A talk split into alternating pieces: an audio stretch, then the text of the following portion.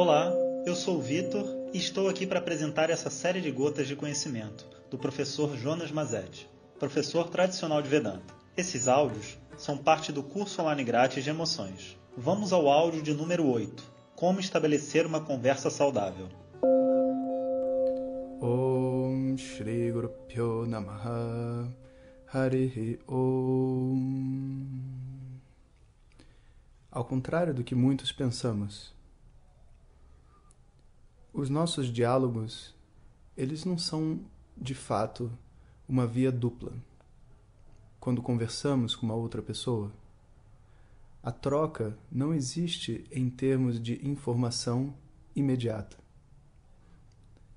A troca existe apenas em um nível emocional e energético. Por mais incrível que isso pareça. Imagine, por exemplo, que dois amigos vão num enterro de um outro. Um deles se emociona muito e então fala para o seu colega: Nossa, é, fiquei muito sentido com, com a morte do nosso amigo. Eu não, eu não sei direito nem o que pensar da minha vida. Enfim. E o colega responde: Olha, para mim nem foi assim. Eu, eu já estava assim mais preocupado com a família dele. Eu acho que ele está bem, ele não está aqui, sabe? Também assim, eu falei tudo que eu tinha para falar. Peraí, peraí, peraí.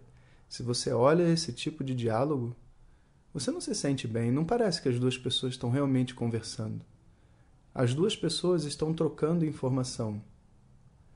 Mas o sentimento que cada uma delas vive, sendo diferente, o que as pessoas vivem no diálogo é, na verdade, um isolamento.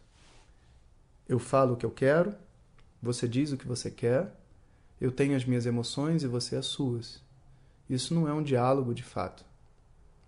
O diálogo existe quando eu deixo a pessoa me dar as informações e eu permito que essas informações existam em mim e tento adquirir o ponto de vista daquela pessoa que está falando.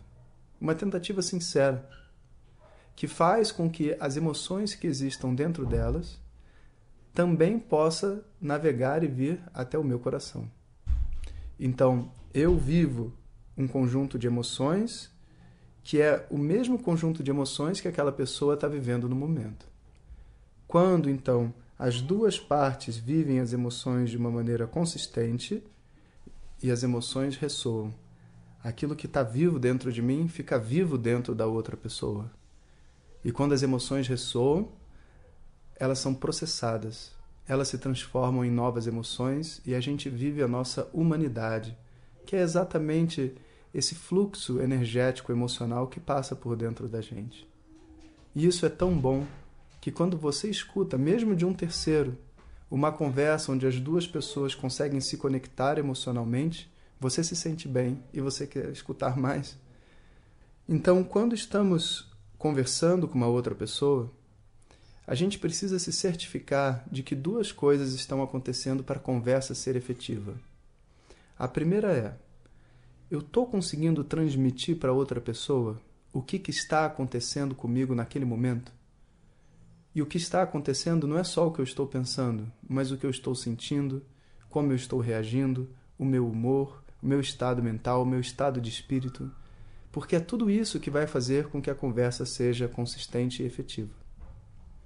E depois, eu estou deixando claro para outra pessoa o que eu espero dela dentro desse diálogo?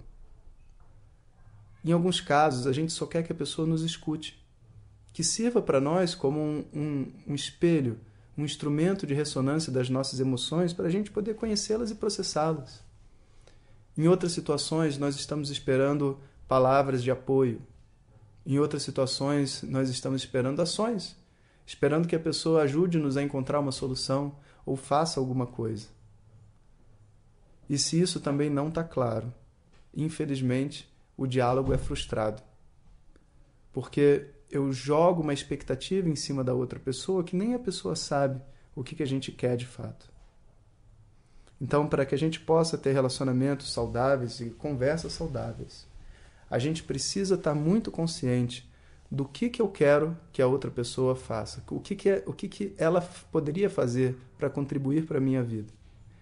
e transmitir para ela o que está acontecendo comigo nesse momento. E ao escutar, a gente deixa a informação e o que a pessoa está dizendo ressoar dentro da gente. Depois que uma pessoa fez isso, de repente, o amigo contou sobre qual é a sensação dele no enterro e você vive com ele a tristeza dele por ter perdido o amigo e, enfim, não poder ter dito o que ele disse, o que ele gostaria de ter dito. Nós podemos então dizer o nosso lado e de repente a gente está feliz porque ele já estava doente há muito tempo, porque ele era um peso para muitas pessoas ali da família, e tenho certeza que ele também foi feliz ao partir. E a outra pessoa que estava triste, depois de ter vivido a sua tristeza, ela também está apta a viver a alegria da outra pessoa que está vendo por um outro ângulo. Assim a gente tem diálogos. Né? Então é muito importante esse entendimento de que a troca é só a nível emocional, não é a nível de informação. Om Sahana Vavatu Sahaviryam Karavavahei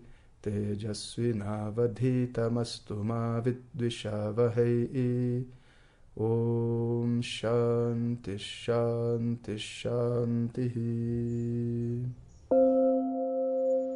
Obrigado a todos e fiquem atentos. O tema do nosso próximo áudio é a importância da preservação do livre-arbítrio. Se você deseja receber diariamente nossas mensagens no seu WhatsApp, envie uma mensagem para a gente no número 21 97425 0354 dizendo quero receber ou entre em www.vedanta.com.br na opção WhatsApp. Até o próximo áudio. Om Tat Sat.